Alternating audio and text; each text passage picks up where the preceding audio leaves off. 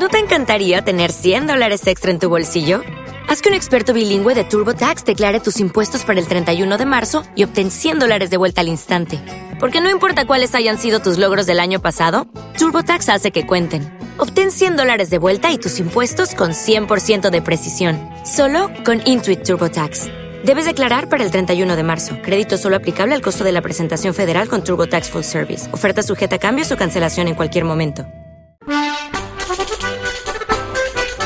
Los vascos siempre han estado presentes en todo el mundo por diferentes razones. Onda Vasca propone conocer a esas personas y colectividades, darles voz, saber cómo viven y divulgan nuestra cultura. Los jueves, en Euskadi Hoy Magazine de Onda Vasca, Basque Country en el Mundo. Espacio ofrecido por el Gobierno Vasco. Gobierno Vasco. Euskadi. Bien común. Seguimos haciendo historia. El 13 de junio de 1937, días antes de la caída de Bilbao, al final de una jornada de intenso bombardeo de la aviación y la artillería franquista sobre la capital de Euskadi, embarcaron en el puerto de Santurci más de 4.000 refugiados de 5 a 14 años. Fue en el transatlántico Habana. En solidaridad con la República, la expedición refugió a miles de niños vascos y asturianos en Francia y en la Unión Soviética en plena Guerra Civil Española. Entre ellos, una niña llamada Marina González de Apodaca, cuya historia ha rescatado en su primera novela el escritor y periodista argentino Rodolfo Luna. Ha sido editada por Planeta y es nuestro próximo argumento, porque Rodolfo ya nos está escuchando. Rodolfo, ¿qué tal? Eguno, muy buenos días. Buen día, Irache. ¿Cómo andan ustedes? Pues eh, un placer eh, saludarte a esta hora de el mediodía en Euskadi, pero recordemos bien prontito por la mañana en Argentina porque nos separan cinco horas, concretamente cinco horas menos, así que es de agradecer que Rodolfo haya atendido a nuestra llamada para hablarnos de la protagonista de un libro que es una mujer de carne y hueso. Fue una niña de la guerra, nació en Bilbao, creció en la antigua Unión Soviética y hoy vive en Villa Elisa, en la misma ciudad en la que tú vives, Rodolfo. Sí, Villa es una ciudad, un pueblo chiquito en eh, la provincia de Buenos Aires, cerca de La Plata, que es la capital de la provincia. Ahí yo he conocido a, Marina, que es la madre de una amiga mía, y desde el primer momento me enamoré de ella y de su historia. Marina, como, como tú has presentado, eh, nació en Bilbao, es, siendo una bilbaína de 10 años, embarcó en el puerto de Santurce, hace ya 80 años, este año, el 13 de junio de 1937, un día de intenso bombardeo sobre eh, eh, la capital. Eh, Marina partió en este transatlántico Habana, del que hay una, un recordatorio, un homenaje en el puerto de Santurce.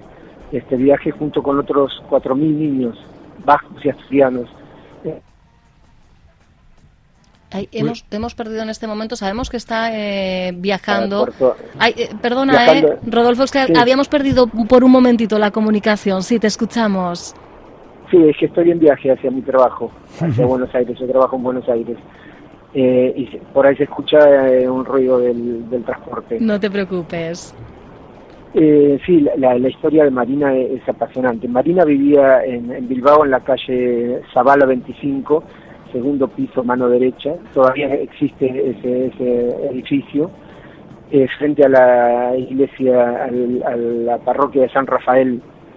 Eh, me contaba ella que habían abierto en, los muros de San Rafael un, boquete que daba para, para que los vecinos pudieran ir rápidamente al refugiante aéreo que quedaba queda quedaba en, la, en el túnel ferroviario que queda atrás de la, de la parroquia de San Rafael. Eh, bueno, imaginen ustedes una niña de 10 años sola, porque su hermano ya había embarcado, embarcado antes hacia Francia, sola con su maletita, con el cartón hexagonal que le había puesto el Departamento de Asistencia Social del País Vasco, que decía Departamento de Asistencia Social del País Vasco, expedición a la URSS, número 1391, sola y con su angustia, este, porque no conocía a nadie en el barco, muchos embarcaron con primos, con hermanos, con parientes, con vecinos, ella estaba solita. Llegó a, la Unión Soviética, en el viaje tuvieron que cambiar, en Burdeos cambian de barco, hacia un barco que no tenía bandera republicana, que era más seguro, era un carguero, y con ese barco llegan al puerto de Leningrado. arriba en el mar Báltico. En el viaje se enteran de la caída de Bilbao en poder de las tropas franquistas.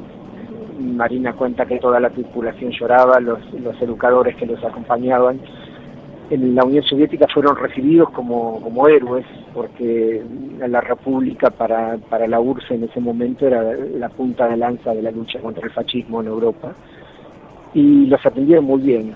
Había 16 casas de niños españoles repartidas en toda la Unión Soviética. A ella le tocó ir a la, a la de. En Odessa había dos casas de niños españoles, la mayoría también vascos de allí y asturianos. Hasta que cuatro años más tarde la Alemania de Hitler invade la Unión Soviética y de nuevo la guerra sobre el territorio ruso. Allí trabaja en fábricas de aviación, bajo las bombas también nuevamente, y termina la guerra en Moscú como obrera metalúrgica. Elegida la mejor tornera incluso ¿eh? de la Unión Soviética, ¿no? Llegó a ser, eh, a obtener esta distinción, Rodolfo.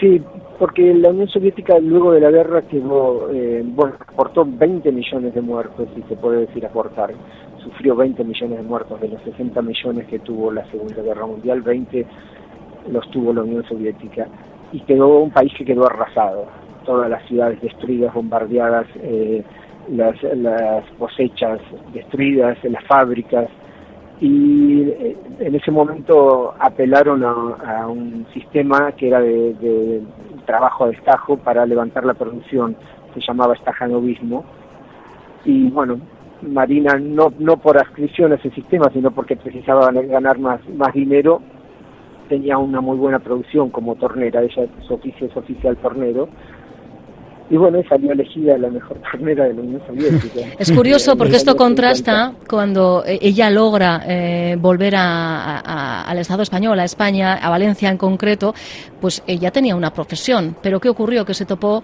con la España falangista, con la opresiva, con la discriminación que hacía que una mujer mm, tornera pues pues no, no, no pudiera ser, ¿no? Eh, y, no, no, pudo ejercer su, su labor, su trabajo fue una larga lucha porque estuvieron 20 años en la Unión Soviética. Stalin no los dejaba volver porque decía que los había recibido de la República y los iba a entregar a la República. Como en España estaba Franco, no había relaciones diplomáticas ni nada, no pudieron volver hasta el año 56.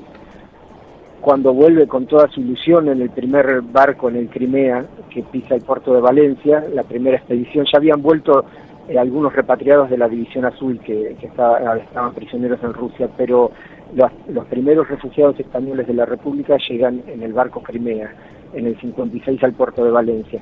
Y allí lo espera su, prima, Emilia, que la había criado como, como madre, porque Marina es huérfana de madre desde los cinco años. Y bueno, la lleva a vivir con ella a Madrid y está pocos meses en España porque es una gran desilusión España. No tenía lugar eh, para, para los que querían repatriarse. Eh, ella, se sentía española, como todos fueron educados en, la cultura española, pero eh, España los consideraba rojillos y comunistas y, sospechosos de, infiltrar el comunismo en la España del caudillo. Entonces, bueno, se tenía que presentar prácticamente todas las, las semanas en la comisaría, los agentes de la policía política de Franco la visitaban en su casa no conseguía trabajo, por esto que, decís vos, que no había una discriminación, y un ambiente muy represivo, así que terminó recalando en la Argentina, reencontrándose con su hermano Félix después de 20 años. Wow. ese, digamos que es mm, el culmen ¿no? de, esta historia eh, que tú has contado a través de, crónica, e historia, también un poquito de ficción, pero lo que desde el principio has tenido claro, no vamos a hacer muchos más spoilers porque al final lo que toca es eh, adquirir Marinka, una rusa niña vasca que, como os decía, ha editado la editorial Planeta y, leer ¿eh? y empaparos de, de la historia. Pero tú tenías claro que tenía que ser contada esta historia y sobre todo, y lo más importante, Marina necesitaba contarla. Marina, perdón, no te escucho. Que necesitaba contar su historia. Eh, es una mujer que, no quiere olvidar. Mira, eh, en mi pueblo, yo nací en Citibel, que es el pueblo de al lado, hacia eh, donde yo vivo actualmente en Villa Elisa. En los años 50 llegaron muchos emigrados de, la Europa preguerras, huyendo del hambre, de las bombas, eh, se dice por ahí una, una frase que se le atribuye a Borges que, los mexicanos descienden de los aztecas, los peruanos de los incas, los argentinos descendemos de los barcos. Y es cierto, nuestra sangre eh, lleva mucho Uy, creo que hemos perdido la comunicación por el sonido mm, de, pitidos eh, que, esos dos pitidos nos han indicado eso, eh, seguramente. compañero Adolfo, creo que hemos perdido la comunicación, ¿verdad? porque hemos, la, hemos perdido del todo, ¿verdad? Creo que, se ha colgado. Sí. pues mm, la verdad es que son las 12 y 52 minutos. No sé si nos escuchas, en Rodolfo. Recordar y no querían hablar. Cuando conocí a Marina, Sí. Sí, no, es que habíamos perdido la comunicación por, por unos segundos. Ya puedes disculpar, Rodolfo, es lo, lo que ocurre a veces con las comunicaciones en, en tránsito. Cuando conociste a Marina, sí, ¿qué ocurrió? Cuando conocí a Marina, eh, a diferencia de todos los otros inmigrantes que yo había conocido y de que me interesaba conocer sus historias, pero no, no querían hablar de lo que les había pasado, Marina al contrario, habla hasta por los codos. y tiene 90 años, ¿eh? no lo olvidemos. 90 años que son refrescos esos 90 años. Eh, y, no pretende ni olvidar ni dejar de contarlo. Tampoco lo dice, lo dice desde la melancolía, ni por supuesto que ha sufrido, ha sufrido dos guerras, las dos más terribles que, que atravesó el siglo pasado, pero no, no se siente ni héroe, nada de épica, nada de autocompasión, nada de, de melancolía. Ella tiene un sentido vital este, que, la has sacado adelante, ¿no? Ahora se dice resiliencia, ¿no? De, hacer del, dolor una, una, fuerza para vivir. Y es maravilloso que te, cuenta todo en presente. Te cuenta todo, todo en presente. Como si hubiera ocurrido hace unas horas. sí, ella se reclama vasca, ¿no? Pero eh, al salir tan temprano desde Euskadi no ha conservado el idioma.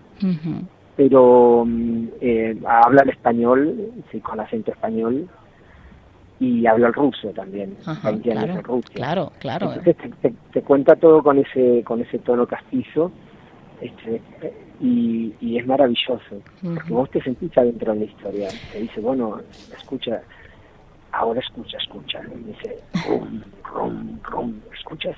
Esos son los aviones que vienen sobre Bilbao. Y ya suena la sirena, tres, tres toques cortos y tienes que salir corriendo porque quiere decir que se empiezan a tirar las bombas. Y yo cojo la mano de mi padre y corro al refugio y me pego contra las paredes húmedas de piedra del túnel. Eh, estás adentro de la historia, es imposible no estar ahí con ella. Entonces, material para alguien que escribe es, un material maravilloso. Eso, efectivamente, es que, es, que es, es, un tesoro porque al final, efectivamente, no te hace revivir con toda la ambientación posible cada uno de los pasos que, que Marina dio desde sus primeros años. Pues lo tenemos que dejar aquí. Eh, yo me voy a quedar con una frase que además mm, dijiste tú en algún momento cuando te han preguntado por Marina una rusa niña vasca. Es lo que le ha tocado vivir, con eso vive, con la memoria a flor de labios y la sonrisa intacta. Esto es lo que más sorprende. Quedaros con la referencia, ¿eh? Marinka, una rusa niña vasca. Lo ha escrito el periodista y escritor Rodolfo Luna y lo ha editado Planeta, disponible ¿eh? a través de Internet en muchísimas plataformas. Yo creo que es una de esas historias que no solo merecía ser contada, ahora mismo merece también ser leída. Rodolfo, primera vez, pero no última, seguro que conversaremos un fortísimo abrazo desde Euskadi. Muchas gracias. Agur, Agur. ¿Necesitas ayuda? En O'Reilly Auto Parts te ayudamos. ¿Necesitas algún consejo? Te aconsejamos. Nuestros profesionales en autopartes están siempre disponibles para ayudarte a encontrar lo que necesites. Excelente servicio al cliente es solo una de las ventajas que ofrece O'Reilly Auto Parts. Los profesionales en autopartes.